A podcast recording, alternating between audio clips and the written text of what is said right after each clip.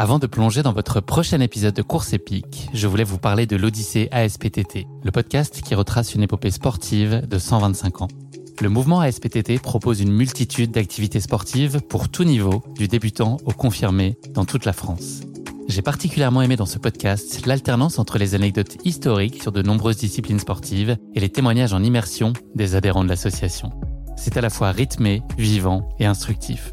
Avec ce podcast, vous allez vous plonger dans l'odyssée de cette association, véritable pionnière dans la démocratisation du sport en France. Et puis les quatre épisodes de l'odyssée ASPTT mettent en lumière ce qu'il y a de plus essentiel dans le sport selon moi. Les notions d'égalité, de solidarité, d'inclusion et d'accessibilité. Et dont la course à pied est d'ailleurs une très belle expression, vous êtes bien placé pour le savoir. Vous savez désormais ce qu'il vous reste à faire. Faites comme moi, courez découvrir les quatre épisodes de l'Odyssée ASPTT sur votre plateforme d'écoute favorite. Je suis arrivé sur l'UTMJ pour faire 40 km, alors j'étais, on va dire, à moitié préparé, entre guillemets. Tous mes points faibles étaient réunis, sauf la nuit. De la boue. pour moi, ça, c'est le point faible ultime. Et euh, la dernière descente était euh, terrible. Euh, on m'a aidé pour pas que je me fasse mal. J'ai réussi, je suis arrivé dans les délais. Et je me suis un peu surpris, je me suis dit, bon, si ça t'y arrive, maintenant, va falloir peut-être essayer d'aller plus loin mais j'étais limite. J'étais limite avec les délais horaires quand même. J'ai réfléchi, mais je me suis dit, voilà, maintenant j'aimerais aller sur la Saint-Élion. Bonjour à tous, je suis Guillaume Lalu et je suis ravi de vous retrouver dans ce nouvel épisode de Course épique. Course épique, c'est le podcast Running et Trail qui vous fait vivre dans chaque épisode une histoire de course hors du commun. Athlète émérite, coureur confirmé ou anonyme passionné, quand la légende d'une course et la destinée d'un coureur se rencontrent, c'est dans Course épique qu'elle se raconte. Course épique, c'est un nouvel épisode chaque mercredi, mais c'est également chaque lundi matin un extrait de l'épisode à venir pour bien démarrer la semaine ensemble. Nous avons donc rendez-vous deux fois par semaine. Et si vous souhaitez suivre notre actualité au jour le jour ou découvrir les coulisses du podcast, je vous donne rendez-vous sur notre compte Instagram courseepique.podcast. J'ai le plaisir de recevoir dans ce nouvel épisode de Course épique Nicolas Ronget, un kinésithérapeute lyonnais dont le parcours est aussi inspirant que singulier. Malvoyant dès sa naissance, en raison d'une malformation du nerf optique, Nicolas n'a pas laissé ce handicap limiter sa passion pour la course à pied. Il a commencé le trail il y a moins de deux ans et a déjà accompli d'impressionnantes courses, dont la Saint-Élion, un trail nocturne de 78 km, avec l'aide de son guide Mathieu Augier. Anciennement en surpoids, Mathieu a perdu 40 kg grâce au trail, ce qui a radicalement transformé sa vie. Fervent défenseur de l'inclusion des sportifs handicapés dans la course à pied, sa détermination et sa résilience sont une formidable source d'inspiration, vous l'entendrez. Je suis ravi de partager avec vous aujourd'hui son histoire, son approche du sport et les défis qu'il a relevés, notamment sur la doyenne. Mais je ne vous en dis pas plus. Nicolas va vous raconter tout ça bien mieux que moi. Bienvenue dans notre nouvel épisode de Course épique, l'appel de la lumière. Bonjour Nicolas, bienvenue dans ce nouvel épisode de Course épique. Je suis ravi d'échanger avec toi aujourd'hui. Comment ça va? Salut Guillaume. Eh ben écoute, euh, ça va plutôt bien. C'est le week-end, donc euh, c'est nickel. Un week-end vendredi à 13h26, c'est pas mal. Ouais, week-end de kiné, en tout cas pour moi. ça veut dire que tu as bossé un jour de plus quelque part à un moment dans la semaine, forcément. J'imagine, un week-end peut-être. Non, même pas? Mm, Ouais, un petit peu. Ouais, je, fais des, je finis tard le soir, mais en soi, euh, j'adore mon métier, donc je regarde pas vraiment. Nicolas, on enregistre cet épisode le 19 janvier, et figure-toi qu'il y a 69 ans, je suis sûr que tu le savais, en 1955, les premières boîtes de Scrabble francophones étaient livrées en France, 7 ans après son apparition aux États-Unis et sa diffusion depuis dans pas moins de 121 pays. Ce jeu, il existe en, 36 langues et en différentes écritures. Alors, un petit quiz d'entrée de jeu là pour toi sur le Scrabble. Euh, est-ce qu'il existe une version en latin du Scrabble selon toi? Ouais, je pense que c'est pas déconnant. C'est effectivement vrai. En braille? Oh, J'espère que quelqu'un y a pensé. Ouais, c'est vrai aussi. En basque? On va dire que non. C'était vrai, les trois étaient vrais. Voilà, c'était pour euh, un peu te montrer le, le champ des possibles avec le Scrabble. Juste pour la petite histoire, le record du plus haut score sur un seul mot en français, c'est 1782 points possibles pour le mot oxyphène butazone. Voilà, un mot que tu utilises, je pense, euh, couramment dans ta vie euh, personnelle. Ouais. je suis pas sûr que le mot Saint-Élion, ça rapporte autant. Il y a quand même beaucoup de voyelles, mais ça peut se tenter peut-être. Ça s'essaye. Nicolas, avant qu'on s'intéresse plus particulièrement à ta pratique sportive, question classique d'ouverture de podcast, est-ce que tu pourrais te présenter, mais je bannis tous les mots qui pourraient être en lien avec le sport. Qu'est-ce que tu peux raconter de toi euh, sur ton, profil et ton parcours On va développer, mais sans parler à ce stade mhm. de sport? Moi, c'est Nicolas, j'ai 30 ans, je suis malvoyant de naissance et euh, dans au quotidien, mon travail, c'est euh, je suis kiné. Tu es né en Bourgogne? Exactement, en Saône-et-Loire plus particulièrement, à côté de Chalon-sur-Saône. Ta passion secrète, c'est quoi? Qu'est-ce que ah, même tes amis ne savent peut-être pas le Scrabble? Ouais, non. passion secrète. Quand t'as un peu de temps, qu'est-ce que tu aimes faire? Bah, je, suis passionné par mon métier, par la course à pied, mais mis à part ça, j'ai pas vraiment d'autres passions. Ça prend déjà pas mal de temps dans une semaine, effectivement. Euh, Nicolas, tu l'as évoqué, donc tu es malvoyant de naissance. Enfin, c'est un mm. diagnostic qui a été euh, connu dès ta naissance ou ça, il a fallu quelques mois ou peut-être quelques années pour le mesurer? Alors, euh, il a fallu quelques temps parce qu'au départ, euh, quand on est, on n'a on pas une acuité visuelle euh, qui se développe tout de suite, mais c'était quelque chose qui était possible dans le sens où ma mère a cette déficience visuelle, donc c'est c'est génétique, mais c'est pas forcément héréditaire. Typiquement, dans ma famille, mon frère et moi, on l'a eu tous les deux, mais tous mes cousins et cousines ne sont pas malvoyantes ou malvoyants. Ça veut dire qu'il y a eu une surveillance euh, du, fait que ta maman l'ait eu. Est-ce que vous avez été particulièrement surveillé? Pas spécialement, mais euh, je pense que c'est parce que ma, mère, mes parents ont fait attention, mais euh, assez rapidement, ils ont deviné que qu'on voyait moins bien et on a vu un ophtalmo qui a confirmé les choses. Ça s'est traduit comment là dans ton, dans ton quotidien d'enfant? Est-ce que tu as été euh, en mesure de suivre euh, une scolarité classique? Alors euh, oui, j'ai suivi une scolarité classique avec des aides, bien évidemment. Du coup, mes parents ont tout fait, se sont battus pour que je reste dans des écoles classiques et pas forcément dans une école adaptée. Quand tu dis battu, c'est que c'est difficile à faire entendre? Ouais, un petit peu. Bah, maintenant, je pense un peu moins. à l'époque, c'était un petit peu plus compliqué. De part, je pense, c'était des choses qui étaient moins faite, on va dire, que quand on avait un handicap, on allait dans une école qui était euh, spécialisée directement ou plus rapidement en tout cas. Et euh, c'est vrai que hum, là, euh, j'allais dans bah, l'école primaire de mon village où bah forcément les, les professeurs n'étaient pas forcément adaptés et euh, savaient pas forcément comment agir avec ça et mes, mes parents se sont mis en lien avec des associations qui sont venues aider les professeurs à leur leur faire comprendre ce dont j'avais besoin moi et puis ensuite mon frère pour pouvoir suivre on va dire classiquement le, les cours. Concrètement là dans bah, peut-être pour illustrer le le niveau de handicap que tu peux avoir euh, sur, les yeux, ta, ta, vision Est-ce que concrètement, déjà dans ton quotidien d'enfance, que ça pouvait potentiellement euh, euh, limiter ou complexifier en tout cas? Typiquement, pour donner un ordre d'idée, pour ceux à qui ça dit quelque chose déjà en termes de vision, déjà je vois avec mes lunettes presque un 2 dixièmes sur l'œil droit, un dixième sur l'œil gauche. Et quand j'étais à l'école, même en étant en premier rang, je voyais pas ce qui était écrit au tableau, à part si le prof écrivait très gros. Mais quand je dis très gros, c'était ouais, euh, des lettres qui font un quart de la hauteur du tableau, quoi. voilà, grosso modo. Et puis sur de loin et de près, c'est, euh, on va dire, je peux lire euh, des polices classiques de livres, mais je vais lire un quart d'heure et après il faut que je m'arrête parce que j'ai les yeux déchirés, quoi. Donc ça, cet état-là, est-ce qu'il y avait des possibilités de, faire évoluer, de traiter, d'envisager une opération, ou est-ce que c'est pas possible? C'est des nerfs optiques qui n'ont voilà, pas été terminé, si je, si je dis pas de bêtises. ouais, c'est ça. Est-ce qu'on peut intervenir pour ça ou espérer une amélioration euh, avec le temps ou est-ce que c'est un état euh, qui est définitif? Euh, alors c'est définitif, mais contrairement à d'autres pathologies visuelles, c'est pas dégénératif. Donc je vais voir normalement comme ça tout le temps. Et après, bah, ça va, comme tout le monde avec la vieillesse, ça va diminuer, mais il n'y aura pas d'évolution positive ni négative, mis à part problème. J'imagine que ça a eu aussi un, impact euh, social, enfin le fait que ta vue soit euh, aussi contrainte euh, dans les interactions, etc. Et puis dans peut-être toi, ta perception et tout ça, ça, a dû peut-être compliquer ton rapport à l'autre?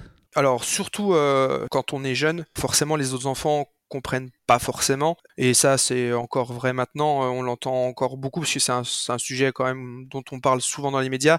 C'est tout ce qui est le harcèlement, etc. Alors moi, j'ai pas été victime de harcèlement, mais euh, un peu de stigmatisation forcément parce que bah on est un petit peu le la personne atypique euh, de l'école. Euh, il y a forcément des gens qui sont moqueurs, d'autres qui ne le sont pas du tout et qui sont très bienveillants. Mais oui, ça, ça a eu un impact. Après, moi, je me suis toujours senti normal parce que bah on a, je pense que ma famille a fait en sorte que je me sente normal et aussi parce que bah, j'ai toujours vu comme ça. Donc c'est vrai que j'ai pas vraiment, comme dans certaines autres pathologies, vu de différence à un avant, un après. J'ai toujours été comme ça. Justement, dans tes interactions avec les autres ou les moqueries que tu as pu euh, subir, il y a dû y avoir un sujet euh, de confiance pour toi. À quel moment, euh, toi, tu as bah, accepté cet état et puis tu t'es senti, enfin, tu as réussi à t'affranchir finalement des éventuelles moqueries de gens pas très bien intentionnés? Alors, ça, ça a mis quand même pas mal de temps. J'ai commencé, on va dire, à, à accepter totalement ça. C'était vraiment, on va dire, en quatrième, troisième, où là j'ai accepté d'avoir une aide, donc une auxiliaire de vie scolaire à l'école, qui du coup, elle, écrivait les cours, soit qui étaient écrits au tableau, soit qui étaient dictés. Parce qu'en fait, le problème, c'est que soit j'arrivais pas à tout réécrire, soit j'écrivais très vite et mal et j'arrivais pas à me relire. Alors que là, je pouvais me concentrer sur euh, ce qui était euh, bah, attention, écoute. Donc déjà, juste ça, mes notes ont totalement changé. Et ensuite, euh, quand j'étais en seconde, où là, j'avais vraiment eu des moqueries qui étaient très, très, très... très fortes. du jour au lendemain, j'ai eu un déclic et je me suis dit bon, je veux plus me laisser faire et j'ai accepté un peu plus mon handicap. Et après, en première, j'ai rencontré des gens vraiment, enfin des gens, des amis incroyables qui m'ont mis en confiance et à partir de ce moment-là, euh, mon handicap était euh, totalement accepté et digéré à 100%. Est-ce que ça a pu poser là dans ton enfance et ton adolescence des limites sur tes envies aussi? Je pense euh, notamment au sport, aux activités sportives. Est-ce que ça peut être un frein dans tes envies ou est-ce que ça t'a jamais empêché d'aller euh, Je sais que tu as, fait du foot, on a, on a échangé sur, le, sur ce sujet-là euh, dans notre échange préliminaire. Ça t'a pas limité dans ces envies de pratiquer et, quand bien même c'était pas forcément très évident pour toi? Bah si, forcément ça m'a limité parce que je pense que quand on est plus jeune, on se limite beaucoup plus. Et bah forcément, j'étais dans une campagne où euh, le handisport euh, n'était pas développé. Je pense que si j'avais grandi à Lyon, peut-être que j'aurais pu connaître le CC Foot par exemple plus tôt euh, et peut-être que j'aurais pu continuer à pratiquer. Mais c'est vrai que j'ai arrêté de faire du foot. J'ai arrêté quasiment tout, tout sport. J'avais fait un petit peu de natation, mais ça m'avait pas plus, il n'y a pas eu ce déclic. Donc forcément, je me limitais, j'allais jouer de temps en temps avec des amis, mais c'était un petit peu galère pour voir le ballon. Donc euh, forcément, bah, t'es là, mais on te fait pas la passe. Donc tu fais moins de sport. Et, euh, et puis bah, après, vu que j'étais pas bien handicap à un moment donné, je m'étais un peu réfugié dans la nourriture et j'étais euh, devenu obèse aussi. Donc il y a eu beaucoup de choses qui ont fait que c'était limitant. Et en plus, je me limitais moi-même sur, les activités. Est-ce que tu sentais quand même euh, une appétence ou un intérêt pour le sport, même si c'était un peu contraint par la force des choses et par ton handicap? Est-ce que c'était quand même un, domaine qui te faisait envie? Euh, oui, j'ai toujours aimé le, sport. Euh, quand on était à l'école, en fait, ça c'était bien parce que du coup, ils n'avaient pas le choix. Enfin, ils n'avaient pas le choix. Je, même si c'était un sport de ballon, bah, il fallait que je joue. Donc j'étais dans une équipe, je jouais et ça c'était. même si je la vois pas, je suis là. Et, euh, et, du coup, c'était vraiment, c'était vraiment positif. Et mon père a toujours été sportif. J'ai toujours suivi euh, le foot, tout ce qui passait à la télé sur les chaînes non cryptées. Bah, je, regardais euh, le sport le plus possible, tous les sports. Euh, encore actuellement et j'avais fait aussi un peu de on va dire quand j'ai vraiment accepté mon handicap, j'ai fait aussi du, de la boxe avant d'arriver euh, sur Lyon. La boxe française, j'avais beaucoup aimé et en fait j'ai arrêté parce que mon entraîneur ne voulait pas que je fasse des combats. Et toi t'étais chaud, t'étais partant? Ah moi je voulais, je voulais essayer, je me suis dit c'est pas grave, on va essayer, on va y aller et puis euh, il voulait pas, il a dit non non, je veux pas, c'est trop dangereux. Comment est-ce qu'elle a trouvé sa place euh, dans ta vie la, course à pied? Ça a été un, petit peu plus tard? C'était quoi tes motivations premières? Tu as, parlé du poids que tu avais pris? Est-ce que ça a été d'abord ça qui t'a mené jusqu'au basket euh, Au basket avec un S, les, baskets de course euh, ouais, c'est c'est c'est ça. en fait, bah, le jour de, ce déclic là que dont j'ai parlé tout à l'heure, je me suis dit voilà, là maintenant, faut que tu te remettes en, main, tu te remettes en question, faut faire des choses. Et je me suis mis à courir tous les jours pas du tout progressivement. Et euh, je pense que j'ai fait comme à peu près les invités de ton podcast, c'est-à-dire que j'ai été courir la première fois et je me suis dit mais en fait il euh, faut que je fasse autre chose parce que c'est ignoble. Pourquoi je fais ça? Et finalement bah je me suis dit c'est pas grave, euh, cours même si c'est 10 minutes, tu cours et en fait petit à petit bah je courais de plus en plus. En plus de ça, j'ai repris le foot en senior sur deux années. Je jouais dans l'équipe B. On perdait 7, 8, 0 tous les tous les matchs, tous les week-ends, mais c'est pas grave, euh, j'y allais. Euh, je savais que je perdais. C'était pas à cause de moi, j'étais pas défenseur. Hein. rien à te reprocher. Voilà, c'est ça. Et du coup, après, bah, je courais tous les jours, plus les deux entraînements et le match, jusqu'à ce que j'arrive à Lyon. Et en fait, j'ai en un an et demi, j'ai perdu 40 euh, kilos. Je suis passé de 120 kilos à 80 kilos. La course à pied, là, tu l'as mise entre parenthèses pendant quelques temps ensuite, au moment où tu as commencé euh, tes études. Euh, est-ce que ça a été un regret pour toi ou est-ce que c'était pas compatible avec euh, ton agenda et tu te posais finalement pas trop la question? Alors je suis arrivé à Lyon pour mes études et là ça a été compliqué parce que je suis passé d'une zone rurale où en fait je descendais chez moi dans le village. En fait j'ai un accès au bas du village où là il y a aucune voiture quasiment qui passe et j'allais courir là-bas et en faisant 500 mètres, j'arrivais sur les bords de Saône et je pouvais courir, me faire plaisir sans aucun risque. Et je suis arrivé à Lyon et là je me suis dit, oula, voilà, si je cours là, je vais me prendre un vélo, une voiture, même si je passe au vert, ça va pas le faire. Aller au parc, c'était difficile en fait. Il y a un grand parc à Lyon, ça s'appelle le parc de la Tête d'Or, et je me suis dit mais en fait il faut que je prenne le métro pour y aller. Après je cours et après je rentre en métro, donc juste ça, ça m'avait un peu démotivé. Et après bah c'est quand même des études prenantes il y a des moments où bah, je bossais énormément, même si je suis un peu le mec qui bosse au dernier moment. Mais n'empêche qu'il y avait quand même pas mal de temps de cours et puis après euh, le travail euh, perso. Donc euh, oui, je courais de temps en temps, vraiment de temps en temps, mais c'était très très, bah, c'était pas du tout régulier quoi. Si je courais une fois par semaine, c'était c'était déjà très très bien quoi. Ta vie, Nicolas, elle a un peu changé, en tout cas dans le registre sportif, suite à un échange que tu as eu avec une patiente en août 2021. Je ne sais pas si c'était la première fois que tu entendais parler euh, de l'UTMB ou plus généralement euh, du trail. Ça a ouvert un, nouveau champ des possibles pour toi ou si c'était peut-être euh, peut-être un intérêt ou lever des freins que tu te mettais peut-être à un jour te lancer sur du trail? Oui, c'est ça. En fait, du coup, j'étais diplômé en juillet 2021 et en août, j'avais une patiente qui venait me voir et qui aimait beaucoup courir, elle fait beaucoup de marathons, etc. Et, elle me dit Vous avez vu le week-end là qui va arriver Il va y avoir l'UTMB. je suis sûr que c'est les Français qui vont gagner. Je dis Ok dis c'est quoi l'UTMB Parce que honnêtement, euh, le trail, euh, je connaissais pas, euh, l'UTMB encore moins. Elle me dit ah vous connaissez pas le trail l'UTMB Kylian Jornet et tout? Je dis alors Kylian Jornet comme ça de loin, ça me dit à peu près quelque chose et encore je sais pas trop. Du coup elle me parle, elle m'explique etc. Et puis le week-end arrive et puis je suis un peu. Je connaissais pas du tout Mathieu Blanchard, mais je suivais sa compagne Alix sur les réseaux et elle avait fait euh, des stories et donc j'ai suivi ça. Je me dis ah c'est cool, euh, ça a l'air sympa ce truc là, mais euh, je me suis dit un truc comme ça pour moi c'est pas possible. Enfin visuellement ça va être pas possible et puis finalement je dis bon j'en parle avec mes collègues et je leur dis bah il y a un truc à Lyon, Lyon Urban Trail, bon c'est un trail urbain, je vais aller essayer. J'ai essayé, j'ai dit allez tiens l'année prochaine on y va et puis pourquoi pas essayer d'aller faire une Saint-Élion tiens. Hop, voilà. Quand tu dis ça, là, euh, on y allait, ça a l'air euh, très simple comme cheminement. Mm. Est-ce qu'il y a quand même euh, de l'appréhension, des doutes, des questionnements, ou tu es plutôt fonceur et à partir du moment où tu as décidé que ça pouvait être pour toi, bah, tu poses pas trop de questions, tu signes et puis ensuite, plus de place au doute, tu te lances? Bah en fait, je me suis pas vraiment posé de questions parce que je me suis dit, bon, c'est dans Lyon, il y aura mes collègues, si c'est trop compliqué, même les escaliers, etc., c'est pas grave, tu vas pas vite et tu verras bien. Donc j'ai foncé. Par contre, grosse erreur, je me suis pas du tout préparé. enfin pas assez bien en tout cas, je courais, mais euh, j'avais pas du tout fait de dénivelé, j'avais jamais fait de dénivelé. Bon, j'ai compris. Pourtant, je suis kiné, hein, mais voilà. Et euh, du coup, j'ai dit ah c'est cool. Et puis euh, après, je me suis dit bon bah on va on va augmenter ça, on va on va aller chercher plus loin l'année prochaine pour voir ce que ça donne. Donc un semi, après un Lyon Urban Trail plus long. Donc là, j'étais beaucoup plus préparé. Je m'étais préparé à faire du dénivelé tout seul, etc. Et après, euh, premier trail nature.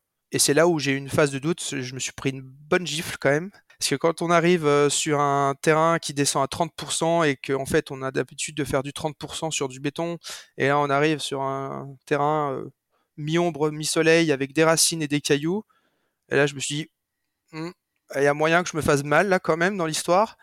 Je me suis pas fait mal parce que j'ai été prudent, mais bah, du coup j'ai été disqualifié parce que j'étais trop lent. Comment tu as accepté ça, là, cette euh, idée d'être hors délai? Est-ce que ça a pu t'affecter? Ou est-ce que tu passé outre et, ça n'a pas limité finalement tes envies de réessayer ensuite? Ça m'a fait beaucoup douter. Euh, parce qu'en fait, mon année 2020, 2022, euh, elle était pour aller jusqu'à la Saint-Élion. Donc je m'étais dit, je fais un trail de 30 km nature le premier. Après, je vais passer sur Marathon Experience Maxi Race le mois d'après. Et après, je vais monter, je vais faire un, j'avais prévu, euh, enfin, je l'avais, je m'étais pas inscrit encore, mais je m'étais inscrit à la Maxi Race. On m'avait dit, la Maxi Race, tu vas voir, c'est méga technique. Et là, je me suis dit, mais c'est pas possible, c'est dans un mois, j'ai pas réussi à faire un 30 km, j'ai été disqualifié pour le temps, la Maxi Race, ça passera pas. Donc, je suis pas allé. J'ai beaucoup douté. Et finalement, j'ai fait un trail avec des collègues euh, en, juillet, c'était à Monténard, les passerelles. Et je me suis dit, bon, vas-y, on va voir, c'est 25 km, ça a l'air moins technique, tu tentes. Du coup, ça s'est pas mal passé. Alors par contre, je stressais beaucoup. Je suis pas du tout pro au stress de base. Et euh, en partant, euh, j'avais des, des, crampes au ventre, etc. Parce que j'avais peur, pas forcément de me faire mal, mais peur de d'une nouvelle fois pas réussir et peut-être de me dire je dois pas faire du trail. Et finalement, ça s'est plutôt bien passé, mis à part une petite visite d'un fossé. Mais euh... petite visite de courtoisie. Petite visite comme ça, et je suis arrivé et je me suis dit bon, c'est cool. Il va falloir peut-être juste bosser ça et envisager d'autres choses, mais juste bosser la technique et puis pas y aller en mode euh, tiens, je connais pas et euh, j'y vais euh, pleine balle sur un truc technique quoi. T'as enchaîné ensuite dans le Jura, je crois, à l'automne. C'était un format un peu plus long de 40 km. C'est ça. Je suis arrivé sur l'UTMJ pour faire 40 km. Alors j'étais, on va dire, à moitié préparé entre guillemets. La régularité était plus trop là dans mes entraînements, mais vu le début d'année que j'avais fait, je me suis dit, je pense que ça passera. Tous mes points faibles étaient réunis, sauf la nuit de la boue. Pour moi, ça, c'est le point faible ultime. Et euh, la dernière descente était euh, terrible. Euh, on m'a aidé, du coup, j'avais un ami qui faisait l'assistance, entre guillemets, qui m'a aidé à descendre pour pas que je me fasse mal. J'ai réussi, je suis arrivé dans les délais. Et je me suis un peu surpris, je me suis dit, bon, si ça t'y arrive, maintenant, va falloir peut-être essayer d'aller plus loin mais j'étais limite. J'étais limite avec les délais horaires quand même. Donc euh, j'étais très content, j'ai réfléchi, mais je me suis dit, voilà, maintenant j'aimerais aller sur la Saint-Élion. La Saint-Élion 2022 se fait pas parce que on apprend une mauvaise nouvelle pour mon père, je m'entraîne pas du tout, je trouve pas de guide, et donc euh, je repousse ça à 2023. Là, les, courses précédentes que tu as évoquées, tu les as faites euh, seul, hormis l'assistance que tu as pu avoir là, dans la descente. Est-ce que tu arrives à les courir seul Oui, j'y arrive. Maintenant, j'arrive à courir dans Lyon tout seul. Quand il fait nuit, c'est compliqué. Quand il fait nuit, je vais sur la zone où je m'entraîne euh, d'abord en métro ou en tram parce que ça, ça, reste compliqué. Et le pire, c'est quand il fait nuit et qu'il pleut. Là, je vois plus rien en fait euh, en termes de relief et euh, en fait, à partir du moment où il pleut, pour moi, tout a la même couleur dans la nuit. Plus l'aveuglement des phares, etc. Et je me suis dit bon là, c'est quand même suicidaire de courir. À part s'il y a quelqu'un avec moi qui me dit bah là, on peut traverser poteau, etc. Mais sinon, quand il pleut, c'est impossible en ville en tout cas. Euh, sinon, c'est dans le parc qui est juste à côté de chez moi si je fais des petites sorties quoi.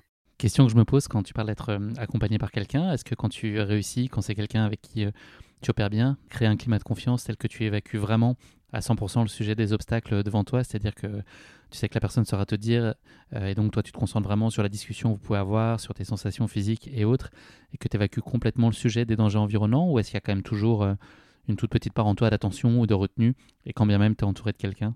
Alors j'ai une confiance totale. Après, il reste quand même un pourcentage où je regarde quand même les 2, 3, 4 prochains mètres, si jamais il ou elle n'est pas 2 mètres devant moi, pour voir euh, quand même, euh, essayer de voir ce qu'il y a. Mais sinon, oui, j'arrive à...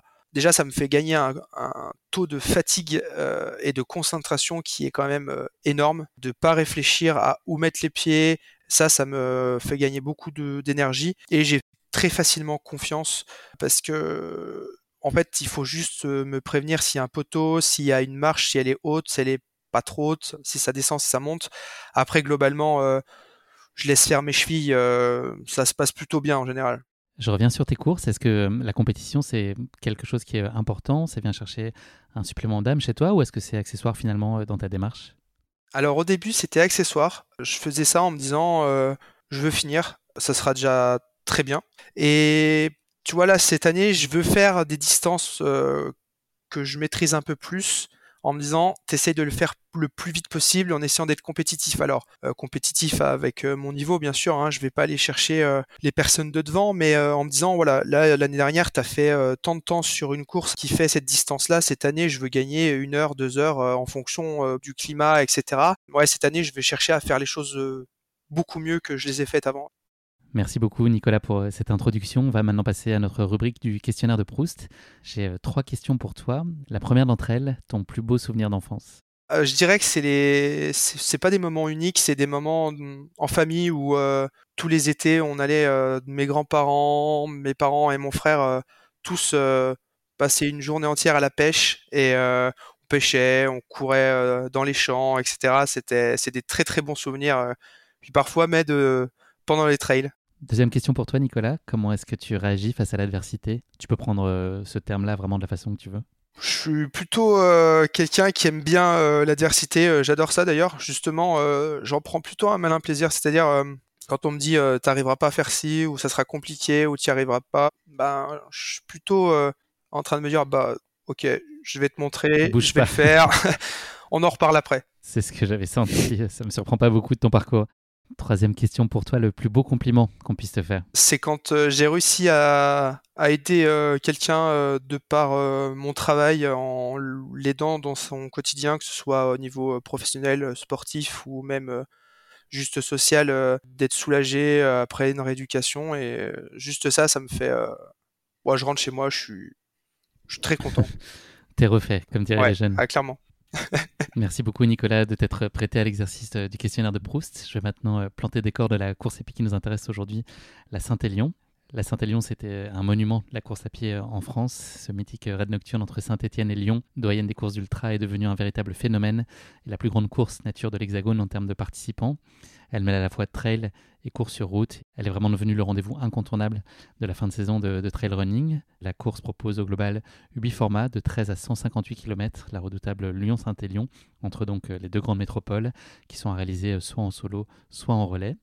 Courir la nuit au cœur de cette immense balade frontale sur les crêtes des monts du Lyonnais, souvent euh, en dépit des conditions qui sont euh, traditionnellement redoutables en termes de météo, synonyme de moments magiques. J'ai quelques chiffres à partager euh, plus particulièrement avec toi là, sur cette édition 2023. Euh, Le départ de la course était donné euh, à 23h30. C'est une course qui fait 78 km pour 2296 mètres de dénivelé positif. 17 000 coureurs étaient inscrits sur l'ensemble des courses du week-end, soit probablement 34 000 pieds congelés, j'imagine. deux mois, c'est le temps qu'il a fallu pour que l'épreuve soit sold out. Et moins 7 degrés, c'est globalement euh, la température minimale qui peut être euh, ressentie cette nuit-là. J'ai même entendu dire qu'elle avait pu euh, descendre encore plus bas que ça. Nicolas, tout se passait bien jusqu'à maintenant, mais toi qui connais le podcast, tu, sais qu'après la présentation de la course vient le moment de la question qui pique. Alors Nicolas, je vais te poser trois questions sous forme de vrai-faux sur un animal qui s'appelle le lion, puisqu'il n'y a pas d'animal qui s'appelle le synthé. voilà, j'ai un petit questionnaire pour toi sur le roi de la jungle. Première question de ce vrai-faux. De la même façon qu'un trailer qui se ferait brutalement la dans un pierrier, le cri du lion peut être entendu à 8 km de distance. Est-ce que ça te paraît vrai ou faux? Voilà, Je sais pas si tu t'es déjà fait euh, la cheville dans un pierrier, mais... Non, j'ai la chance de ne pas m'être fait la cheville et de pas me la faire, donc euh, on va essayer de rester comme ça. On garde le cap. On garde le cap. Moi, je dirais vrai. Et oui, c'est vrai. 8 km. Et ce rugissement, il sert à communiquer avec d'autres lions pour avertir des intrus ou pour euh, rassembler les membres du groupe. alors, il peut quand même percer les tympans, tu vois, parce qu'il va jusqu'à 114 décibels, ce qui est un niveau euh, comparable au bruit d'un avion de chasse au décollage. Ça te donne un ordre d'idée. Ouais, quand tu l'entends comme ça, c'est pas bon. Ouais, exactement. bon, ça permet de savoir qu'il faut courir vite et d'anticiper un peu. Bravo Nicolas, tu as très bien démarré. Deuxième question pour toi de, de ce vrai faux. Il est évidemment établi que le lion est le roi des animaux. Est-ce qu'on peut considérer que le roi des coureurs, c'est Kilian Jornet? Il n'y a pas de bonne réponse. Euh, non, je crois pas. Alors je te l'accorde 2 sur 2, Nicolas. Troisième question pour toi, parce qu'il n'y a aucun enjeu de barrière horaire, contrairement euh, à la contrainte qui est imposée euh, à l'ultra trailer, le lion peut dormir jusqu'à 20 heures par jour. vrai, je pense qu'il il dort beaucoup. C'est pas lui qui chasse, je crois. Ouais, effectivement, c'est la lionne qui bosse beaucoup. Et lui, il est en tout cas principalement actif le soir au crépuscule et à l'aube même. Donc il est, voilà, on considère comme un animal crépusculaire, même plus qu'un animal nocturne, parce que c'est à partir de ce moment-là où il commence à être euh, actif. Euh, j'ai pas trop compté, il me semble que tu as fait 3 euh, sur 3, donc félicitations Nicolas. Tu as été très fort, tu t'en es très bien sorti. Trois bonnes réponses. Ça m'arrive pas souvent. C'est très fort. On va désormais passer à ta course épique, donc ta Saint-Élion, une course dont tu n'as pas à rugir, tellement elle s'est bien passée. Désolé pour le jeu de mots un peu honteux. Nicolas, tu, nous l'as expliqué tout à l'heure, ton, cheminement jusqu'à la Saint-Élion, mais fondamentalement, qu'est-ce qui t'a donné euh, envie de participer à cette course? C'est une distance qui est quand même euh, importante. Est-ce que ça a été euh, très immédiat pour toi de te projeter sur ce type de format? Est-ce que l'ancrage local et le fait que ce soit à domicile, ça a aussi beaucoup joué? Est-ce que c'est la symbolique de cette doyenne? Qu'est-ce qui t'a appelé Et qu'est-ce qui a fait que tu as su très vite que ça serait un objectif majeur pour toi? Alors, il y a eu pas mal de raisons. Alors déjà, parce que c'était symbolique, c'était symbolique dans le sens où c'était une des seules courses que mes parents et que mon père connaissaient quand, quand il était encore là et il me disait le jour où tu arriveras à faire cette course ou en tout cas où tu la feras, euh, je t'attendrai à l'arrivée. Parce qu'en fait, quand j'ai commencé le trail, je lui en ai parlé, il connaissait pas non plus euh, l'UTMB, etc. Et quand euh, je lui dis, bah, il y a une course à Lyon, c'est la Saint-Élion, il fait, ah oui, ça, je connais, j'ai déjà entendu parler. Et donc, ça, on en a parlé. Il y avait le côté aussi où je me suis dit, je veux que ce soit un point de passage pour moi pour aller chercher de l'ultra, parce que j'ai ce rêve d'aller faire de l'ultra.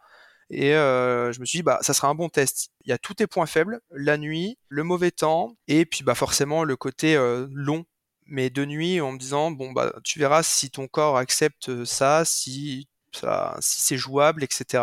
Donc toutes ces raisons qui ont fait que la Saint-Élion c'était l'objectif, on va dire intermédiaire pour aller chercher du long. Nicolas, quand tu te lances dans des projets comme ça et que tu les imagines, est-ce que tu te dis que c'est réaliste ou est-ce qu'il y a quand même une forte part de doute Ou est-ce que si tu te lances dedans, c'est que tu dis qu'il y a forcément moyen que tu réussisses d'une façon ou d'une autre Peut-être pas du premier coup, mais qu'en tout cas, c'est un objectif qui est atteignable? Alors, du doute, il y en a eu, mais c'était pas au moment où j'ai choisi de me lancer dans le projet. Je t'avoue que ça me faisait pas plus peur que ça. C'était plutôt le côté accessibilité, plus que le côté distance, température, où je m'étais interrogé, on va dire. Mais le, le terme de tout le reste, c'était pas. Je me suis jamais posé vraiment la question, en fait. Tu nous l'as dit tout à l'heure, donc tu as renoncé à ton projet de Saint-Élion 2022. Qu'est-ce que tu as décidé d'entreprendre? Ou de changer pour te mettre euh, sur les meilleurs rails pour être euh, sur les lignes de départ de l'édition 2023 Déjà, j'ai essayé d'être raisonnable, ce qui est, ce qui est plutôt euh, quelque chose de difficile. Parce que de base, la Saint-Élion 2022, je m'étais dit que je la ferais sans guide. J'essaierai, on verra. Si c'est trop difficile, j'arrêterai, j'abandonnerai. Je pense que c'est bien que je ne l'ai pas essayé parce que je n'aurais, enfin, je suis un peu têtu comme gars et euh, même si j'étais en difficulté, je pense que j'aurais attendu vraiment euh, le moment peut-être un peu trop dangereux pour abandonner. Et euh, la mise en place, c'était de mieux m'entraîner. Donc j'ai pris une coach pour me guider dans la ligne directrice pour arriver à cette Saint-Élion. Et aussi le fait que quand tu as une coach, c'est quand même beaucoup plus régulier. Pas le choix, en tout cas, moi, ça m'a, ça m'a beaucoup plus. c'est ça. Le côté après euh, mon premier échec qui serait sans doute pas arrivé sur euh, en 2022 si j'avais eu une coach. Elle m'aurait permis de me dire bah c'est pas grave, euh, tu resteras ailleurs, mais on continue à s'entraîner, tu t'arrêtes pas parce que tu doutes, etc. et là, il y a eu des doutes toute l'année avec ma coach, surtout sur le volume, sur les petites blessures que je me faisais à chaque fois, mais j'ai été régulier. Donc tu as tout de suite vu les bénéfices? Moi, clairement, sur. Euh, bah, déjà, la première chose qu'elle m'a dit, c'est elle me dit tu, tu cours trop vite. J'ai dit écoute, je cours trop vite. Je courais déjà pas très vite, alors j'ai dit je cours trop vite. Elle me dit non, tu t'entraînes pas du tout euh, comme il faut. Euh, tu cours trop vite, tu te crames. C'est pour ça que, que tu. Enfin, ok. Et en fait, j'ai appris à courir, on va dire lentement, plus lentement. Et en fait, c'est vrai qu'en termes de volume, ça change quand même beaucoup de choses. Hein.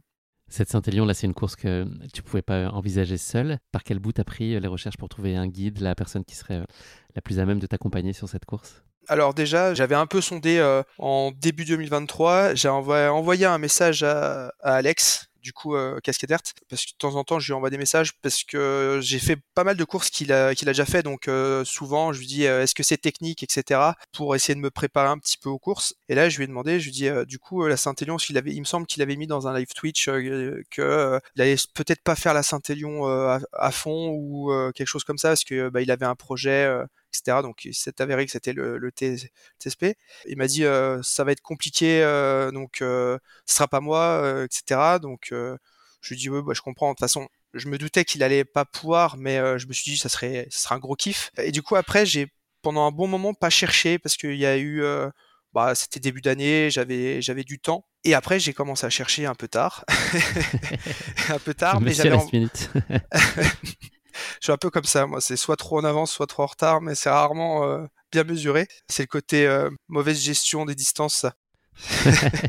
On va appeler ça euh, le talent d'improvisation. voilà, c'est ça. Et du coup, j'avais envoyé un message à, Mathieu Augier, du coup, qui m'a dit, bah, ce serait un, gros, un gros défi pour moi, ça me ferait plaisir, mais j'ai une course, donc ça va pas être possible. Et finalement. Mathieu pour donner un peu de contexte, c'est un coureur de très très bon niveau. Oui, oui, oui voilà, c'est ça. C'est un très. un index UTMB de, de quasiment 800, oui.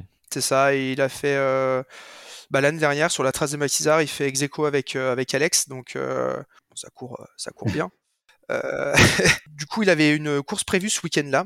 Et finalement, il avait fait une très très grosse saison. Et puis et puis mentalement, il était un peu fatigué, donc il a fait une bonne pause et mm, on s'est réécrit. Et il m'a dit finalement, euh, le projet, euh, si euh, c'est toujours ok pour toi, j'aimerais être ton guide. Alors du coup, j'avais cherché d'autres personnes, mais c'est vrai que bah, Mathieu, mis à part Alex, du coup, c'était la, la, personne avec qui il y avait eu le plus de contact. Et je me suis dit, bah oui, de toute façon, dans ma tête, c'était lui, et après, s'il n'y avait pas lui, c'était d'autres personnes. Hein. Et d'ailleurs, je remercie toutes les personnes qui s'étaient proposées. Et après, bah, on s'est vu avec Mathieu pour parler de ça et pour lancer le, la guerre. Hein. Qu'est-ce que tu attendais de lui justement? C'était quoi le, rôle, son périmètre? Comment est-ce que tu imaginais sa contribution à votre projet? Alors pour moi, l'objectif c'était de gagner en, efficacité et surtout en fatigue. Dans le sens où quand on a couru, on s'est vu, on a couru deux jours et il y a eu la nuit qui est arrivée. C'était pour déjà qu'il se rende compte ce que j'arrivais à distinguer ou non. Et après, c'était vraiment dans le choix des trajectoires, passer aux endroits bah, forcément les moins glissants, les moins techniques, les moins dangereux, me faire éviter euh, toutes les, euh, les, obstacles. Tu vois, typiquement le genre de truc où il y a des cailloux là, sur les deux côtés des gros cailloux là pour empêcher les voitures d'aller sur ce type de, chemin, et eh ben de me dire qu'il y a deux cailloux qu'il faut bien passer au mieux. Parce que ça, typiquement, euh, si j'arrive pleine balle, s'il y a personne qui me le dit et que je suis tout seul, il y a quand même de grandes chances que mes tibias fassent un petit bisou au caillou. Donc c'est pas les tibias qui gagnent dans ces cas-là. Ah non, et euh, la, course se finit pas très bien, je pense. Elle se finit tout court, d'ailleurs. Oui, voilà. et euh, c'était ça, et puis euh, du coup, on s'était briefé pour ça, et, après c'était parti. Sur la phase de préparation, comment est-ce que vous avez pu vous interfacer avec Mathieu? Est-ce que c'était possible pour vous de vous préparer ensemble, est-ce que vous avez finalement passer peu de temps de préparation au même endroit et au même moment? On s'était vu qu'une fois parce que la décision s'est prise vraiment euh, un mois avant la course, un mois, un mois et demi avant la course pour euh, savoir que c'était lui mon guide. Donc euh, en fait j'avais fait ma prépa de mon côté en termes de course. Bon, lui le, volume et la prépa c'était pas vraiment le problème le, concernant. Et on s'était vu une seule fois vraiment pour briefer. Après, on avait échangé aussi par visio, etc. Sur, on avait fait un, briefing d'avant-course avec, euh, avec lui, ma coach. Après, on s'était refait un briefing avec lui pour euh, parler des moments difficiles euh, où ça allait être difficile, surtout en niveau technique et en niveau de descente. c'est là où j'éprouve le plus de, difficultés, les descentes. Et donc, c'est beaucoup parlé, vu une seule fois, et ensuite, c'était le jour J. Dans quel état d'esprit et dans quelle disposition tu te sens à l'issue de cette préparation Physiquement, dans la tête, comment ça va? C'est quoi le constat? Dans la tête motivé, surmotivé. Euh, physiquement, je savais que j'allais, euh, ça allait être difficile parce que j'avais répété euh, un syndrome de l'essuie-glace plusieurs fois dans l'année.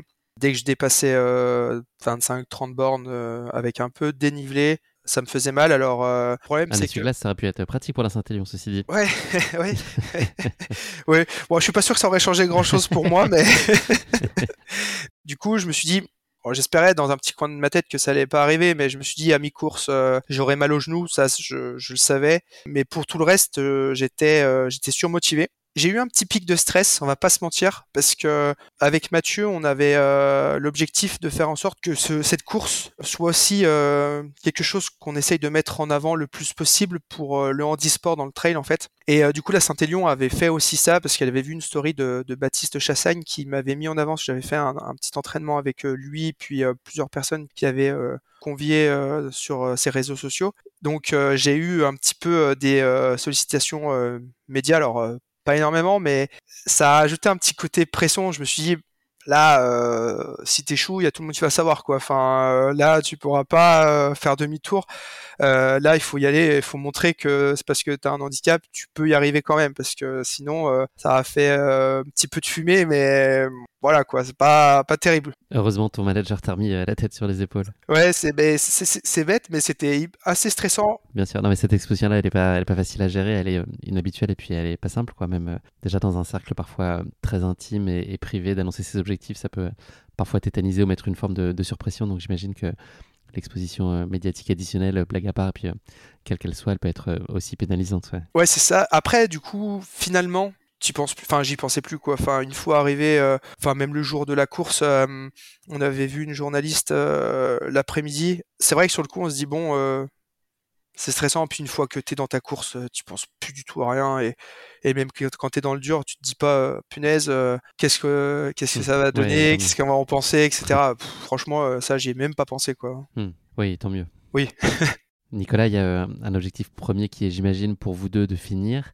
Est-ce qu'il y a un sous-objectif qui est un objectif de chrono? Est-ce que vous posez aussi ces questions-là? Est-ce que vous raisonnez comme ça aussi? Oui, oui. Je, alors du coup, je m'étais fixé 13 heures si ça se passait bien, je voulais faire 13 heures. Et puis bah après, si ça se passait vraiment bien, moins de 13 heures, mais il n'y avait pas vraiment de temps mis en dessous. Et forcément, oui, l'idée c'était de finir. Franchement, même si je m'étais, j'arrivais une minute avant le, la barrière horaire. Enfin, l'heure finale, la barrière horaire, il n'y avait aucun problème. franchement, juste de finir, c'était très très bien. Est-ce que vous avez mis en place une stratégie? Alors, le mot est peut-être un peu fort, mais en tout cas, au regard du parcours, etc. Imaginez un peu des, scénarios sur l'intensité que vous alliez mettre sur ces différentes phases, comment gérer de façon globale la course Alors de base, c'était quelque chose que je, voulais faire, en fait que j'avais tendance à commencer à faire sur certaines autres courses personnellement. Et euh, Mathieu m'a dit, faut pas qu'on pense comme ça, parce qu'on va se mettre la pression, tu vas te mettre la pression, on fera vraiment comment tu te sens et on accélérera si tu sens que tu peux accélérer, si tu as envie, si tu n'as pas envie d'accélérer, on n'accélérera pas on va pas se mettre la pression sur ça, mais euh, trouvais que mon objectif de temps n'était pas du tout déconnant par rapport à l'objectif. Donc déjà, c'était plutôt bien. Et du coup, finalement, je me suis dit, ok, alors oublie les points de passage, oublie de te dire, euh, tiens, il faut arriver à Sainte-Catherine en tant de temps, etc. Ça, j'ai j'ai essayé de mettre de côté et j'ai réussi à le faire. Et finalement, euh, c'était pas plus mal. Est-ce qu'il y a des choses euh, particulières qu'il fallait prévoir pour toi en termes de matériel ou est-ce que c'était l'équipement ordinaire comme pour n'importe quel coureur? Alors oui, j'avais prévu euh, du sérum euh, physiologique comme Courtenay. J'en avais prévu pour cette course qu'en fait à chaque fois je pars en course et je me dis ah, j'ai oublié, j'ai oublié. À chaque fois que j'en ai besoin, forcément, j'oublie. Et là, j'en avais emmené. Et vu que c'est salé, ça gèle pas. Mais par contre, quand on en met dans les yeux et qu'il fait moins 10, ça chatouille c'est pas forcément la meilleure des idées du siècle, hein, quand même. Hein. Nicolas, on est euh, le jour du départ, le samedi 2 décembre, un peu avant 23h30. Euh, Comment est-ce que toi tu te sens là dans le sas de départ, euh, à part congelé?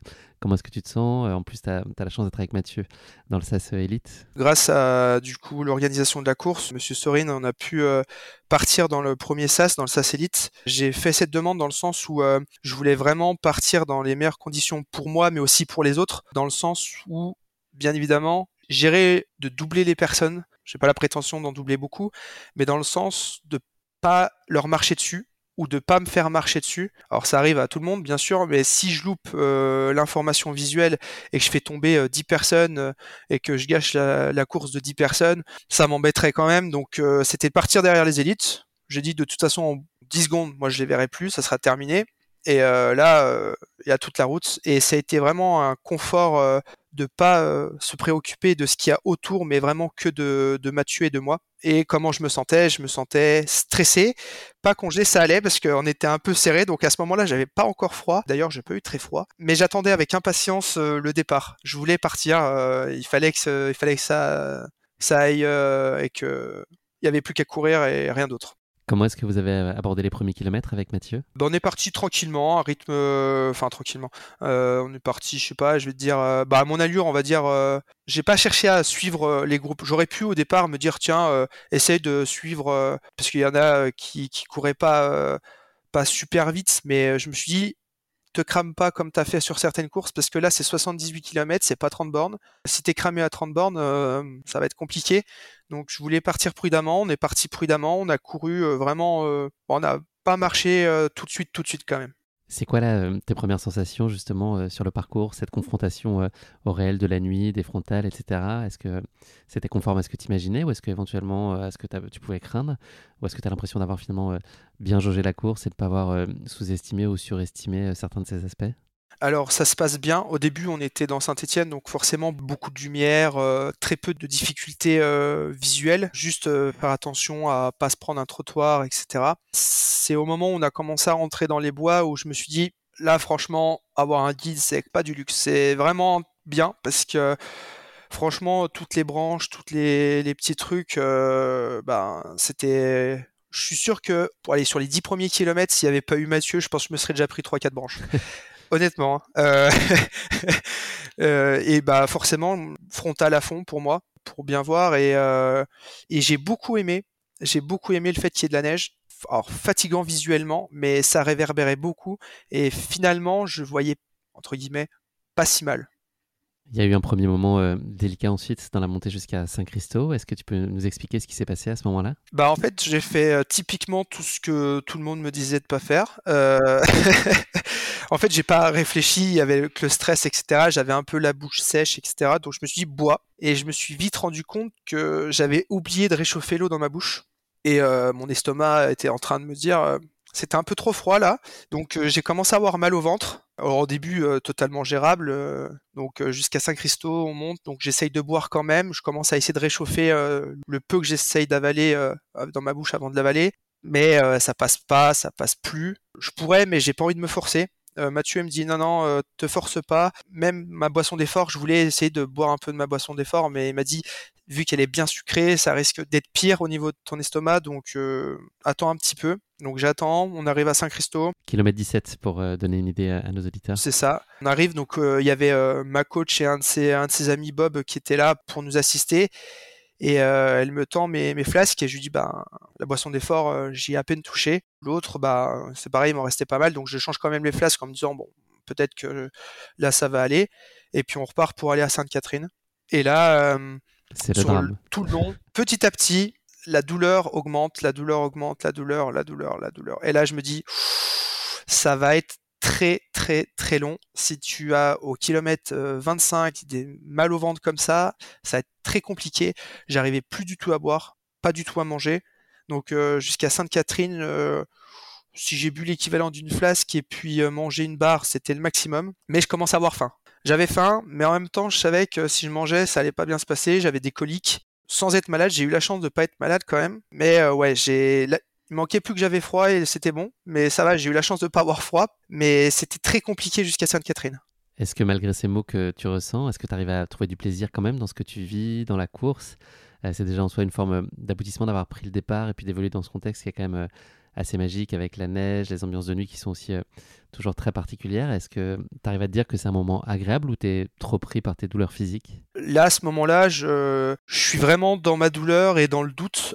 Je vais pas dire que j'ai pensé à arrêter parce que ça a dû me traverser l'esprit, mais ça a duré même pas deux secondes. Mais par contre, je me suis dit, là, ça va être un combat euh, contre toi-même jusqu'au bout. Ça va être euh, abominable, mais de toute façon, tu es là pour ça. Tu savais que ça risquait d'arriver des erreurs, j'en avais pas fait encore, enfin pas fait, des erreurs en tout cas d'alimentation comme ça, j'en avais pas faites. Il fallait qu'un jour ça arrive. Ça arrivait ce jour-là, mais voilà. Donc je me suis dit maintenant va falloir euh, faire le dos rond, t'avances et on, verra ce qui se passera. En fait, le, le seul je c'est pas un regret, c'est pas, j'allais dire le regret, mais c'est, euh, j'arrivais pas à communiquer avec Mathieu à ce moment-là parce que j'étais tellement dans le mal qu'en fait j'étais juste attentif à ce que lui me disait et j'arrivais pas à échanger plus que ça avec lui parce que j'étais vraiment dans mon dans mon truc quoi, euh, contre cette euh, cette douleur euh, au ventre que j'avais. c'est le seul petit point négatif entre guillemets que, que j'ai eu. Vous arrivez donc euh, au ravito de Sainte-Catherine, qui est euh, au kilomètre 30. Il a été euh, très bénéfique, pour ne pas dire salvateur, ce ravitaillement pour toi? Vra- franchement, là, c'était salvateur et bénéfique pour tous les deux, parce que Mathieu avait très froid. Du coup, il a eu, il s'est changé. Euh, J'avais mal au ventre. Je me suis forcé à manger quelques pâtes de fruits, mais qui étaient euh, des pâtes de fruits congelées. mais Claire, notre, ma coach, du coup, avait du thé. Et franchement, euh, je pense que ce thé, c'est le thé le plus magique de l'univers. Euh, il m'a réchauffé. Il n'était pas trop trop chaud, il était vraiment tiède. Mais déjà tiède, c'était vraiment une bonne température. Je pense à peu près la température du corps, juste la température qu'il fallait pour réchauffer l'estomac, les intestins, etc. Et euh, juste le sentir couler, je me suis dit, ça va me faire du bien. Donc euh, Mathieu se change, on boit, euh, on va dire, euh, moitié chacun de ce qui restait de thé. Et là, on avance et on part sur la, la partie que j'appréhendais le plus. Mais plus on avançait, au bout de 3-4 km, j'avais au moins divisé par deux la douleur que j'avais au niveau du ventre. Et là, je me suis dit, t'es parti de Sainte-Catherine et ça va mieux, ça devrait pas trop mal se passer. Moi, j'étais sur la Saint-Express lors de cette édition euh, 2023 aussi. J'ai eu euh, exactement la même chose que ce que tu décris, c'est-à-dire euh, des maux de ventre. Et puis, euh, j'ai bu pour la première fois du choix en course. J'avais jamais fait ça de ma vie. Et ça m'a changé ma course. Ça m'a fait euh, revenir alors que je pensais que ça allait être euh, une souffrance euh, absolue, les 25 derniers kilomètres. Et puis, euh, finalement, ça m'a ça m'a remis d'aplomb. Donc voilà, euh, merci les boissons chaudes. enfin, on, on le sait tous. Et puis, tu as raison, finalement, on n'est pas si euh, attentif que ça. Ou parfois, on néglige un peu. Et puis, on boit froid. Et finalement, ça nous malmène alors qu'il y a des façons euh, finalement très simples de limiter euh, certains risques. ouais. C'est sûr. en tout cas, les risques. On en revient à ta course, donc oui, tu appréhendes le passage d'après, et notamment la descente du bois d'Arfeuil à venir. Comment elle se passe en réalité? Alors du coup on monte. Par contre moment incroyable et là je pense que tout le monde peut nous l'envier. En tout cas euh, ceux qui sont devant, ils verront jamais ça. c'est incroyable. Non mais enfin c'est juste pour ça franchement c'était vraiment chronométré. On arrive au point culminant avec euh, lever de soleil sur les monts du Lyonnais enneigés et là je me suis dit ça c'est incroyable. Juste pour ça ça valait le coup de venir là. C'est c'est incroyable. On va utiliser une de ces photos là justement comme euh, extrait de l'épisode si c'est bien cette photo dont tu parles avec le ciel un peu orangé, rosé. Ouais. C'est vrai que c'est absolument magnifique. Allez voir sur nos réseaux, vous pourrez voir euh, de quoi Nicolas est en train de parler. Franchement, c'est vraiment euh, magnifique. Caillait bien, hein, mais euh, c'était incroyable. Et là, on commence à repartir de cet endroit-là où on a fait la photo. Et là, je vois tout le monde commencer à galérer et tout. Et je me suis dit, ça y est, je crois que nous sommes à l'endroit où j'ai le plus peur. Parce qu'en fait, tout le monde m'en avait parlé comme l'endroit vraiment hyper compliqué, hyper technique. Et là, je me suis dit, ça va être dur ça va être très dur. Alors, ça a été très dur, c'était verglacé, c'était incroyable. D'ailleurs, il y a eu une vidéo euh, qui a fait euh, un petit peu le tour des réseaux euh, où on était assis et puis on... ouais, c'est ça, on faisait de la luge. c'est Mathieu qui a, qui a, pris la vidéo. Et ben en fait, franchement, hein, on se fait pas mal comme ça. Hein. on n'est jamais trop prudent. c'est ça. De toute façon, je, je vois pas comment c'est possible de faire autrement. Franchement, ceux qui courent là-dessus, c'est incroyable. Alors il y a eu une dizaine de mètres, on a fait comme ça, et après on a réussi à passer sur un endroit un peu plus enneigé, mais pas verglacé, où là on a réussi à descendre, on va dire normalement. Mais c'est vrai que c'est, elle est pas très longue cette descente, mais elle fait, elle est très pentue, et en, soi, euh, c'est là où je, comme j'ai dit à Mathieu, je dis mais ça, ça se descend à, 14 km heure en été. Enfin, si c'est incroyable quoi. C'est et ça me faisait peur. Et quand je voyais le sol, je me dis mais ça, c'est incroyable. Juste le verglas, bah, ce qui est normal, hein, mais je me dis, j'ai peur de ça. Cet été, je reviendrai juste pour la faire pleine balle, quoi. on n'en a pas encore parlé, mais euh, on entend souvent que quand deux personnes courent ensemble et qu'elles n'ont pas nécessairement naturellement le même rythme, ça peut être euh, parfois difficile pour euh, celui qui va naturellement plus vite. Est-ce que c'est euh, quelque chose que tu sens chez Mathieu, tu vois, de, courir finalement euh, pas à son rythme, c'est une difficulté aussi? Est-ce que c'est quelque chose qu'il formule ou que toi tu peux ressentir peut-être? J'ai pas eu cette impression, il l'a pas formulé. Je pense que le, seul moment où vraiment ça a été compliqué pour lui, ça a été euh, le, moment entre, bah, du coup, entre Saint-Christo et Sainte-Catherine où lui il a eu très très froid parce que forcément, euh, bah, il a, il a un niveau pour faire la Saint-Élion en 6h30 et euh, bah, là, on avait déjà dépassé euh, les 6h30 de course, je pense. Et en plus de ça, il était, bah, il, il, était congelé. Enfin, lui, il était en sous-régime complet. Enfin, il était en mode rando, lui. le 14 km/h, lui, il pouvait les tenir même en plein hiver. oh oui, je pense tranquille. Hein. La course, elle va ensuite euh, complètement basculer euh, positivement à Saint-Genoux, donc qui est euh, le kilomètre 44. Là, tu es dans un état d'esprit très différent. oui, clairement. En fait, on descend du coup ce, ce il y a encore une petite montée, une petite descente, et puis on arrive à Saint-Genoux, où là déjà il commence à avoir quasiment plus de neige, voire plus de neige. Des plaques de verglas, mais c'est un petit peu disparate, etc. Et j'arrive, je me rappelle dire à Claire, euh, bah, ça y est, c'est fini. Elle me dit, bah, euh, il reste encore euh, pas mal de bornes. Hein. Je dis, ouais, mais c'est fini, ça y est, le technique, c'est fini, le truc qui me faisait peur, c'est fini. C'est bon, là, ça va le faire je pense qu'il y a le lever de soleil, euh, le fait que le jour se lève m'a, aussi euh, bien euh, grisé, euphorisé. Ouais, ça, ça fait du bien franchement. je comprends un peu ce qu'on entend quand on dit quand le, jour se lève, ça fait du bien. ça, ça m'a vraiment fait du bien. Et puis le fait de me dire, bah maintenant il y a quasiment que du bitume et pas de technique, ça va le faire. Même si, admettons, je marche, je vais au bout quoi. Et du coup, je change de chaussures parce que j'avais mal au genou, mais euh, comme euh, je l'ai dit au début, ça arrivait à peu près à niveau de Sainte-Catherine. Mais euh, j'étais tellement préparé à ça que je me suis dit, bah, allez hop, on change de, chaussures, ça va peut-être changer un peu les appuis. Mathieu me dit, en fait, les chaussures que tu as là, je pense qu'elles te conviennent, elles te conviennent pas tant parce qu'elles accrochaient peut-être pas assez.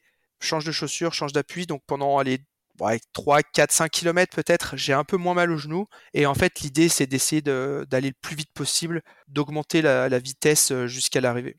Chose que vous avez réussi à faire euh, sur distance qui est quand même euh, assez longue, puisqu'on parle euh, quasiment d'une trentaine de kilomètres, voire plus. c'est la fin de course rêvée pour toi avec Mathieu? Ouais, franchement, là, j'ai pris du plaisir. Alors, j'ai bien morflé quand même. J'avais bah, bien mal au genou et une petite déchirure au niveau du, haut du mollet. Mais déjà, on a réussi à, bien mangé au niveau d'un des ravitaillements. Alors je sais plus exactement lequel c'est. Où en fait c'était dans un dans un gymnase, donc l'eau, elle était soucieux peut-être? Euh, ça peut-être soucieux, peut-être soucieux, ouais, soucieux. Où là l'eau était enfin chaude, non, ambiante. Et alors là, on a, enfin en tout cas moi j'ai bu peut-être euh, un litre 5 d'eau comme ça euh, parce que bah forcément je m'étais très peu alimenté et pas assez hydraté avant. On a mangé du 4 quarts à souhait, etc. Ça nous a vraiment fait du bien. Et après, on a réussi à accélérer tout le long et on a réussi à parler, à rigoler. Enfin, un vrai échange. C'était là, j'ai vraiment beaucoup aimé. Et puis, euh, il y a ce côté où j'ai énormément, énormément appris, où Mathieu m'a permis, je pense, euh, d'apprendre des choses que j'aurais mis peut-être euh, un an, deux ans, trois ans à, à, réussir à aller franchir des barrières mentales, surtout sur euh, la douleur, sur relancer quand ça fait mal, etc. Et là, enfin, juste là, même dans mes entraînements que j'ai repris, etc. pour mes courses, je sens qu'il y, y, a une différence dans ma façon de gérer ma, mon effort, de, d'aller euh, chercher mes barrières mentales, etc. Et j'ai hâte d'aller chercher d'autres barrières d'ailleurs. Et on arrive à ce qui ne m'arrivait jamais jusque-là en course, à reprendre pas mal de place euh, sur les 30 euh, derniers kilomètres. Vous avez un rythme très soutenu là, notamment bah, sur la toute fin, vous êtes quasiment à 11 km heure, je crois. C'est ça, ouais. C'est alors il y a juste dans les montées où je marchais, mais sinon sur tout ce qui était plat, on courait et euh, on reprend, je dois reprendre à peu près 300 places sur 25 km, ce qui est quand même euh, me concernant, je me dis waouh, c'est enfin quand je l'ai su après, je me dis c'est. Ouais, c'est franchement, tu arrives à relancer, t'as jamais fait cette distance, je me dis t'as de la marge en fait, c'est bien ce que tu fais et t'avais pas le volume qu'il fallait pour faire cette course. Donc euh, la prochaine fois que tu la feras ou tu feras une autre course de cette distance, bien préparé, tu pourras essayer d'envoyer le plus possible, ça pourrait être cool. Et ouais, les deux derniers kilomètres euh, ont été forts en émotion et euh, alors physiquement difficile parce qu'on était vraiment ouais, on était à 11 km heure je crois et Mathieu qui qui parlait beaucoup, qui me qui m'a chargé émotionnellement en me disant rappelle-toi pourquoi t'as fait ça, euh, c'est super bien ce que t'as fait, enfin qui me félicitait énormément. Et là, euh, je pensais à, à, plein de choses, je pensais à mes amis, je pensais euh, à ce défi un peu fou que je m'étais fixé, à mon père parce que mon père nous a malheureusement quitté l'année dernière et je me suis dit ça y est, là j'ai fait ce que je voulais, j'y suis et ça va le faire quoi. Est-ce que malgré tout, dans cet état d'euphorie, est-ce que tu arrives à garder de l'attention et puis le focus? Parce que c'est aussi euh, le genre de moment où, avec la fatigue, plus peut-être euh, ce décrochage, parce que tu profites pleinement et puis euh, tu t'éclates sur ces derniers kilomètres, le risque de, de justement à ce moment-là baisser un peu la garde, de tomber. Est-ce que tu t'astreins quand même à être vigilant jusqu'au bout? Euh, alors je reste euh, vigilant, mais euh, c'est vrai que cette zone-là, on va dire, je la connais plutôt bien. Donc j'étais beaucoup moins vigilant en termes de visuel. Et puis c'est vraiment, il y avait très peu de trottoirs, etc. Bon, je regardais quand même, mais ouais, on va dire que j'avais 5% de mon attention là-dessus, mais c'était vraiment très peu le cas. J'étais vraiment dans l'émotion, dans le fait que j'allais finir cette course presque aussi bien que mon objectif incroyable de 13 heures, c'était pas le cas, mais franchement, je me suis dit waouh, c'est c'est fort, euh, j'ai réussi à faire quelque chose de plutôt cool. Donc j'étais vraiment focus sur mes émotions, même si je pense que j'ai pas j'ai pas réalisé tout de suite quand même. Vous bouclez euh, les 78 km de cette Saint-Élion en, 14h23. Quel est le sentiment qui prime euh, pour vous deux à l'arrivée? Je dirais que de la fierté et de la joie.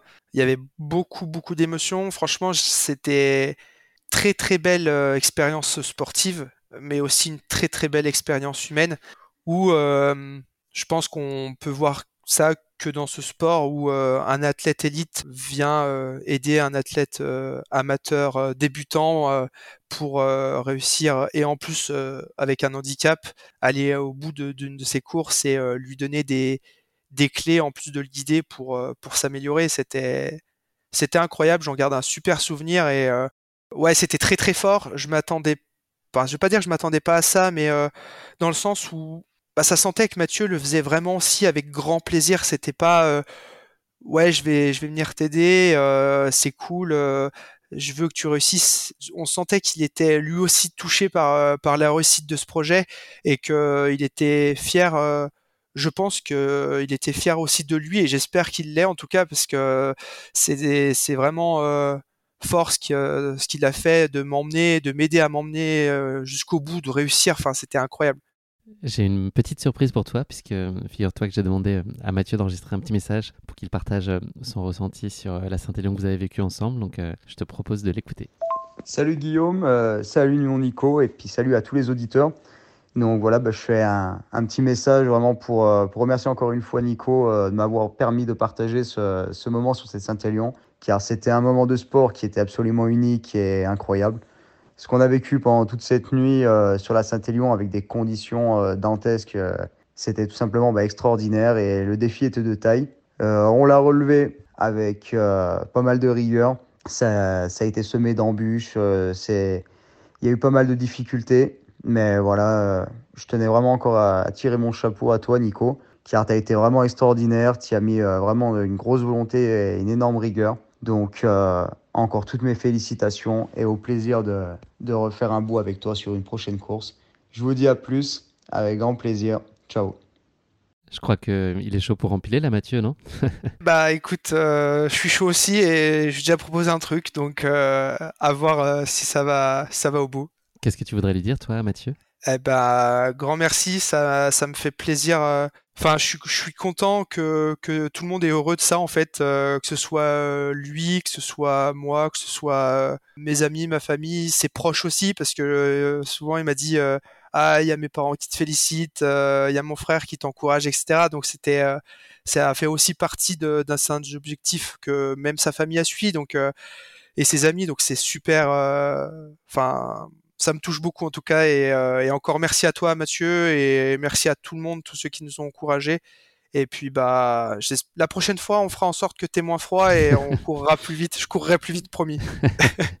Merci beaucoup Mathieu de t'être prêté au jeu de ce témoignage. Si on revient sur votre course, c'était quoi pour toi les clés de votre réussite? Je pense qu'on était prêts euh, tous les deux euh, mentalement. On était euh, connectés euh, à ce niveau-là. Euh, c'est un guerrier. De par son parcours aussi, il a aussi une maladie, donc lui qui n'est pas visuel, mais une maladie de, peau qui entraîne des douleurs très importantes au quotidien pour lui. Et le trail lui a permis de, de l'aider à gérer ça et de mieux vivre sa maladie. Et je pense qu'il y avait un peu cette connexion entre nous de bah, on sait ce que c'est d'être dans la difficulté. Alors moi, pas forcément dans la douleur, mais euh, dans les difficultés du quotidien, euh, plus sur l'adaptation, etc.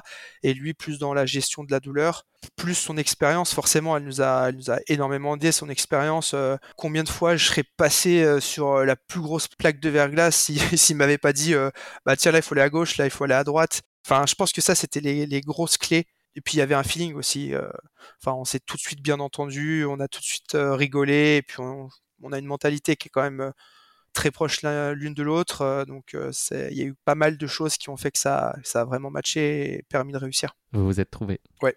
Nicolas, l'image ou le moment que tu retiendrais de cette Saint-Élion, s'il n'en restait qu'un? Je dirais la photo, la photo finish où on est tous les quatre avec Claire, Bob et, et Mathieu et et on a réussi en fait, on a été au bout euh, ensemble, ça a été dur ensemble et bah voilà, c'est la, consécration de, cette réussite. Si on devait euh, la synthétiser, elle raconte quoi ta course épique? Le, message qu'elle porte, elle dit quoi? Bah, elle dit que tu peux avoir un handicap, tu peux avoir des difficultés dans ta vie, mais ça t'empêchera pas de réussir.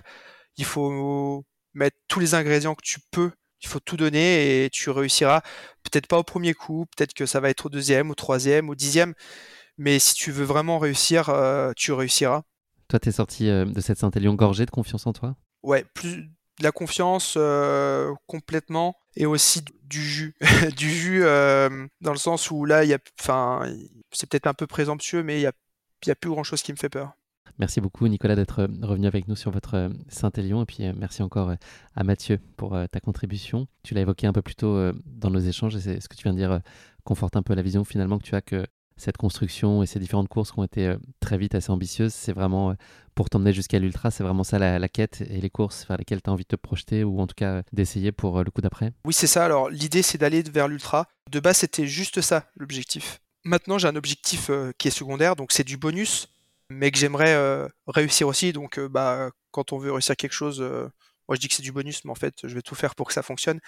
J'ai aussi l'envie que le côté handisport et les côtés malvoyants rentre plus dans le trail. Alors du coup, il y a notre euh, coureur, euh, Boris euh, Gérardi, qui œuvre beaucoup là-dedans, avec il est coureur avec prothèse, lui, au niveau de sa jambe. J'aimerais que le, handicap, tous les handicaps, en fait, soient représentés dans la manière où c'est possible, bien évidemment, hein, mmh. dans le trail. Et je vais essayer de faire en sorte que le côté des aussi des malvoyants soit, soit réglé, enfin, réglé et mis en condition. C'est bête ce que je vais te dire, mais je rêve qu'un jour on puisse, je puisse avoir la chance de gagner une course, quoi.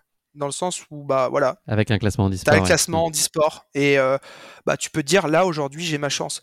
C'est bête hein, mais là je pourrais avoir les qualités physiques et cardiovasculaires de Kylian Jornet euh, Aurélien Dunan-Palaz ou n'importe qui euh, je gagnerai jamais un trail.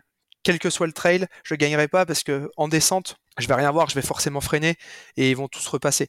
Donc euh, j'aimerais un jour me dire tiens, euh, même si c'est pas moi, c'est pas grave, c'est plus tard euh, quelqu'un dit voilà, il y a la catégorie des malvoyants, il y a la catégorie des gens avec les prothèses, il y a la catégorie des personnes avec des déficiences mentales, ça serait sera franchement quelque chose d'incroyable et, et il faut y penser parce que même si ça a l'air d'être discuté, enfin discuté dans les coureurs, si un jour ça devient olympique, faudra s'y pencher avant que 4 ans avant, ou bien avant 4 ans avant euh, que ça arrive, parce qu'il va falloir réussir à monter des équipes après. Hein. Effectivement, oui, c'est une piste euh, intéressante. Où est-ce qu'on peut te croiser là euh, cette année, Nicolas, en 2024 Ton agenda de course, il est ficelé? Quasiment. Alors, il y a des choses qui sont incertaines. j'ai un projet, j'ai monté une équipe de 4 personnes malvoyantes pour la Maxi Race 2024. L'idée, c'est de la faire en relais avec 4 malvoyants avec des déficiences différentes et trois guides. Donc ça sera en 2024, voir pourquoi en 2025 si c'est pas possible cette année pour Salomon ou parce qu'il n'y a plus de dossard. Dans un premier temps, avant il y aura d'autres courses préparatives, je trace des maquisards, Lyon Urban Trail, j'irai sur la course de Mathieu aussi. Après Annecy, il y aura l'Ultra 01. Pour le moment, ça va être des courses autour de 25 voire 40 km. Un petit projet, j'espère, qui va déboucher aussi, peut-être faire partie de l'équipe e-sport de l'UTMB sur la MCC cette année. Il y a un projet euh, d'accessibilité euh, mis en place par euh, Boris. Je ne sais pas si je serai sélectionné, mais en tout cas, je croise les doigts. Et après août, je ne sais pas, mais peut-être sur l'UTMJ, peut-être le 75. Et la Saint-Élion, je ne sais pas trop si je ferai une Saint-Élion entière ou pas, mais j'y ferai peut-être un tour en à tout, tout cas. Moment, tu peux nous dire Lyon-Saint-Élion, j'ai l'impression. Ma folie te dirait que j'aimerais bien, mais je... c'est pas possible là. Je pense que si ma coach écoute ça, elle va, elle va mourir d'un crise cardiaque là. ouais, t'as un planning euh, déjà bien dense et bien intense là pour cette année. Nicolas, c'est le moment de conclure. Est-ce que tu aurais euh, un motto de la fin à partager avec nous, une devise qui t'est euh, particulièrement chère? Je dis souvent, c'est le destin qui distribue les cartes, mais c'est nous qui les jouons. On peut commencer avec un jeu de cartes complètement pourri et finalement gagner, ou en tout cas faire une partie pas trop mauvaise et, et c'est ce que j'essaye de faire euh, dans la vie. Donc, euh, je pense que pour euh, quelqu'un qui n'était pas parti pour entre guillemets réussir pour certaines personnes, être kiné et puis faire une Saint-Élion, c'est pas trop mal. Et... Dans ta manche, on peut le dire. voilà, c'est ça. puis je pense que c'est pas fini, donc donc on va continuer comme ça. Merci beaucoup, Nicolas. C'est malheureusement déjà la fin de cet épisode. Merci beaucoup de nous avoir fait vivre cette Saint-Élion plus près de Mathieu et toi. Et puis euh, bravo évidemment à tous les deux d'avoir relevé avec euh, autant d'abnégation et d'enthousiasme. On le sent beaucoup. Et puis la discipline, euh, j'ai pas rebondi sur ce qu'a dit Mathieu, mais on a senti qu'il y a quand même beaucoup de travail et d'engagement derrière, forcément. Donc d'avoir relevé le défi de cette doyenne dans des conditions qui étaient à nouveau délicates cette année. Ton histoire avec la course à pied euh, illustre parfaitement que tout est possible dans la vie et que chacun a la capacité de pleinement s'accomplir, de vivre des expériences qui pourraient sembler euh, irréalisables sur le papier. C'est une belle euh, démonstration et puis ton histoire en est une que tout est possible quand on se donne les moyens. Nicolas, je te souhaite euh, beaucoup de bonheur pour la suite de tes aventures. J'ai l'impression qu'elles sont euh, nombreuses et elles seront belles à n'en pas douter. Et puis j'espère qu'on aura l'occasion euh, de se croiser sur les différents rendez-vous, en tout cas sur certains d'entre eux, en 2024. Voilà, je te dis à très bientôt sur les sentiers, en tout cas j'espère. Eh ben merci à toi Guillaume et puis bah au plaisir. Et si jamais tu me vois, n'hésite pas à venir parce que si je passe à côté, c'est pas parce que je le fais exprès. J'hésiterai pas, sois sûr. Salut. Salut, merci. Merci d'avoir écouté cet épisode. Si vous l'avez écouté jusqu'ici, c'est qu'il vous a probablement plu. Alors n'hésitez pas à noter le podcast et rédiger un avis sur votre plateforme d'écoute favorite. C'est essentiel pour soutenir ce travail indépendant. Cela ne vous prendra que quelques secondes et ça change beaucoup de choses pour le podcast. Et pour être sûr de ne manquer aucune course épique à venir, n'oubliez pas de vous abonner sur votre plateforme d'écoute. Merci encore infiniment pour votre soutien, votre fidélité et vos chaleureux messages que je lis et auxquels je réponds avec un immense plaisir. S'il vous plaît, continuez. À très bientôt pour une nouvelle course épique, évidemment.